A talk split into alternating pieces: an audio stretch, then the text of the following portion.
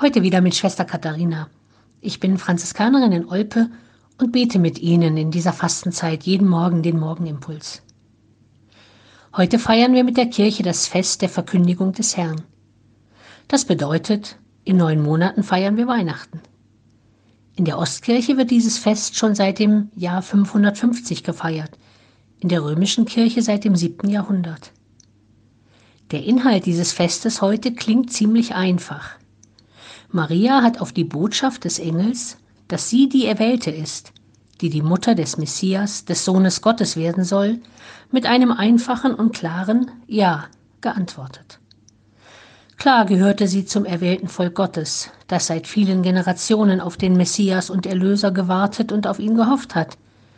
Aber dann trifft es sie, und sie ist erstaunt und erschrocken und fragt beim Engel nach, wie das denn geschehen soll. Sie bekommt Antwort, denkt nach und erwidert mit ihrem Ja.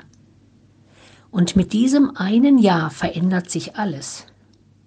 Zum einen alles im Leben Marias, die von jetzt an mitten im Trubel Gottes steht und mit Leib und Seele für die nächsten Jahrzehnte mit ihrem Sohn alle Freuden und Leiden des Lebens bis zum Tod mitleben wird. Und es verändert sich alles im Leben des Sohnes Gottes, der jetzt aus der Herrlichkeit des Himmels in die Welt der Menschen kommen kann, um alle ihre Wege mitzugehen, und der selbst ihren Tod sterben wird. Und es verändert sich alles im Leben der Menschen, die sich von da an in den Dienst Gottes und später in die Nachfolge Jesu stellen werden, bis heute und sehr oft auch bis in den Tod.